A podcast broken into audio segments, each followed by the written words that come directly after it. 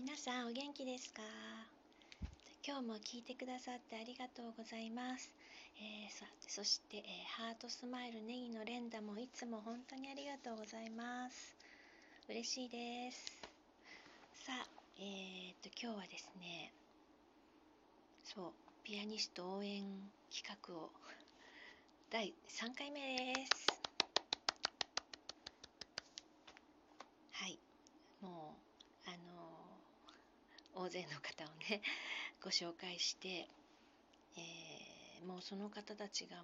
う本当にいろんなお仕事をたくさんされていてですね気になってしょうがないですねその後がね。で、えー、と今日はですね相変わらずあの反田恭平さんです。と向川圭吾さんですね、あのこのお二人も長いお付き合いだっていうことでこの間ご紹介したんですけれどあのーもう皆さんねいかがでしょう？YouTube で演奏を見られたりとか、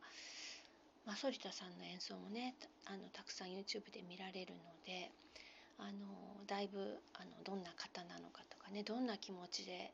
こんな風に弾いてるみたいなねあのお話は随分とねあのご存知かと思うんですけれどもあの向川圭吾さんまだちょっとあんまりあのお話をね聞いたことがないしということでですねあの今回はこのお二人のねことについてこう応援しようっていうことなんですけれどあの YouTube もね見たらあと今度はですねおすすめがねラジオなんです。で、えー、と反田恭平さんラジオ番組持ってましてあのおしゃべりをねされてるんですけれどそのラジオに、えー向川圭吾さんゲストでついこの間出られました。楽しかったですよ。とてもいい番組だなと思って。あのやっぱりピアニストさんのこう何を考えてどうしてこのコンクールに出てこっちには出なかったのかとか普通に思いますよね。であの何て言うんだろう。まあスポーツと同じで体を調整するというか、まあ、課題曲がありますから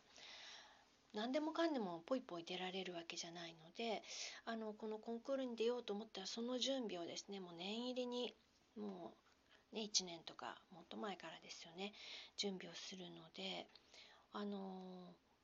そこもね一番私もあなんでショパンコンクール出なかったんだろうって。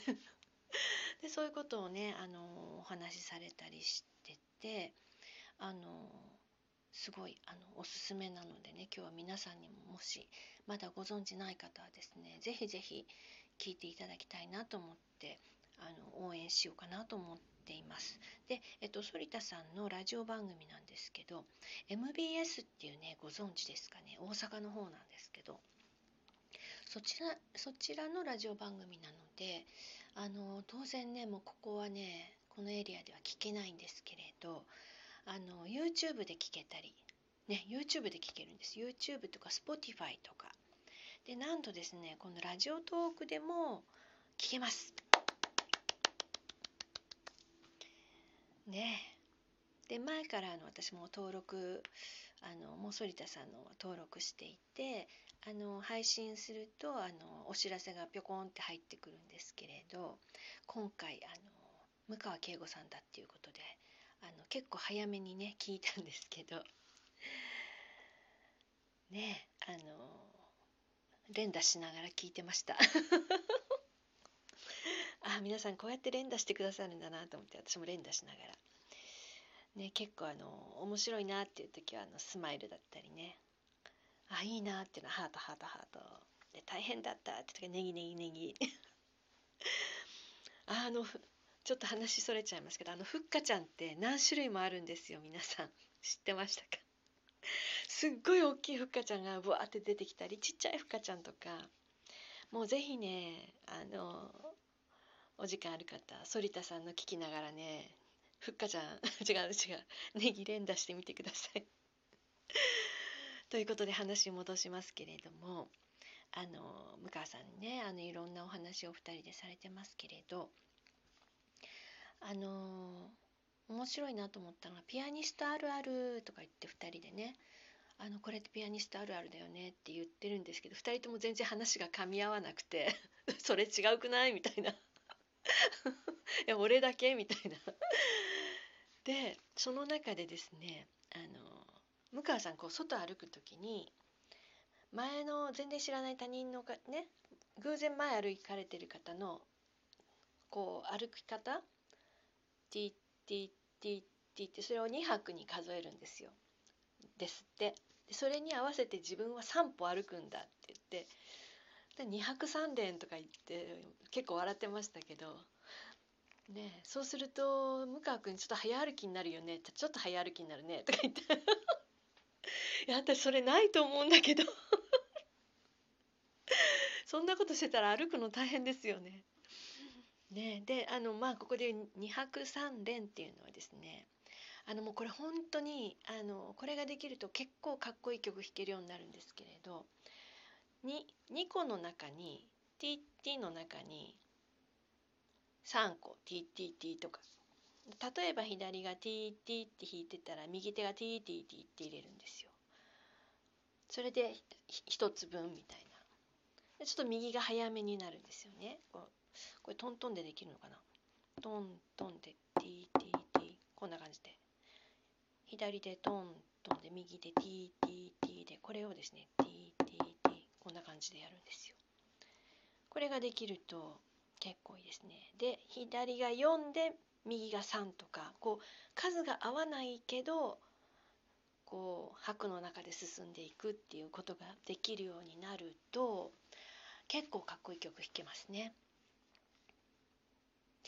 ショパンの幻想即興曲とかねこう有名なところでいくと。ね。なんだろう。ふっと急には思い浮かばないんですけど。やっぱり全部右と左がきっちりきっちり同じ数で割れちゃうっていう曲もねもちろんあるんですけれど。あのちょっと格好ね。こじゃれたかこじゃれたでいいのかな。なんかちょっと弾いてみたいぞみたいな。ねあの割とそういうリズムを使ってるものが多いんですよね。だけどそれを外で歩いてる時に前の人の TT に合わせて自分が TTTTTT とかやってると早歩きになっちゃうから ないと思うんだけどな 向川さんはあるあるならしいんですよ。ね、で反田さんのあるあるなんかもあの彼たちはねもう絶対音感があるのでやっぱり街での中で聞いた音があれだよねなんていう話もされてました。ね、ご興味ある方はですね是非あのどこから聞いても同じ番組です。YouTube、Spotify で、えーと、ラジオトークで、えーと YouTube はね「いいね」のグッドボタンが1回しか押せないじゃないですか。ねスポーティファイはハートマークとかあったかなどっから聞いてもねいいんですよでラジオトークから聞くともうね連打できますからで私この間連打連打連打しながらまだ誰も10ぐらいしかハートマークとかしてなかったんでもうジャーって。私だって。しながらね笑いながら聞いてましたけど。ねえそそのピアニストあるあるあるかな。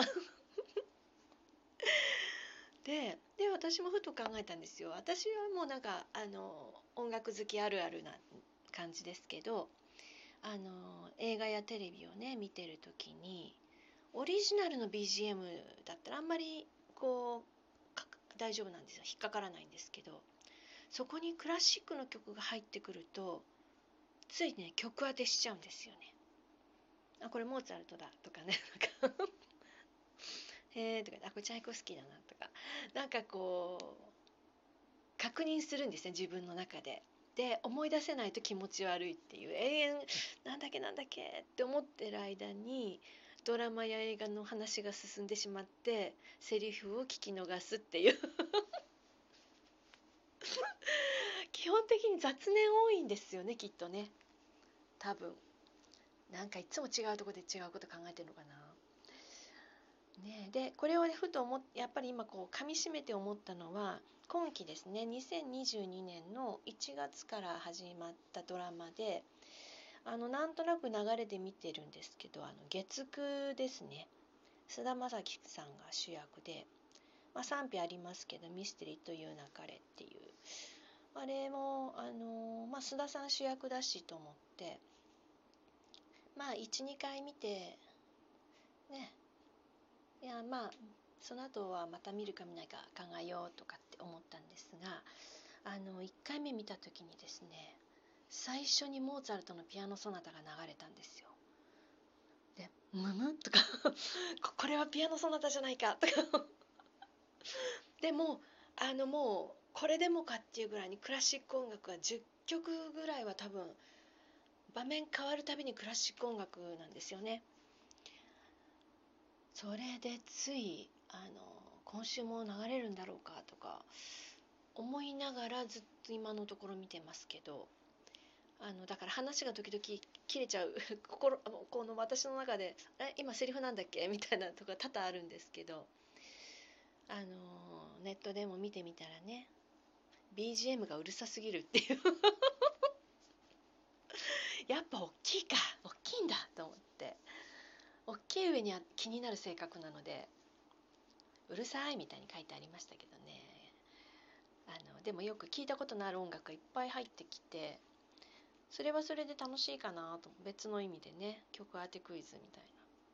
いかがでしょう皆さん。ピアノソナタモーツァルトのピアノソナタですよ最初ね。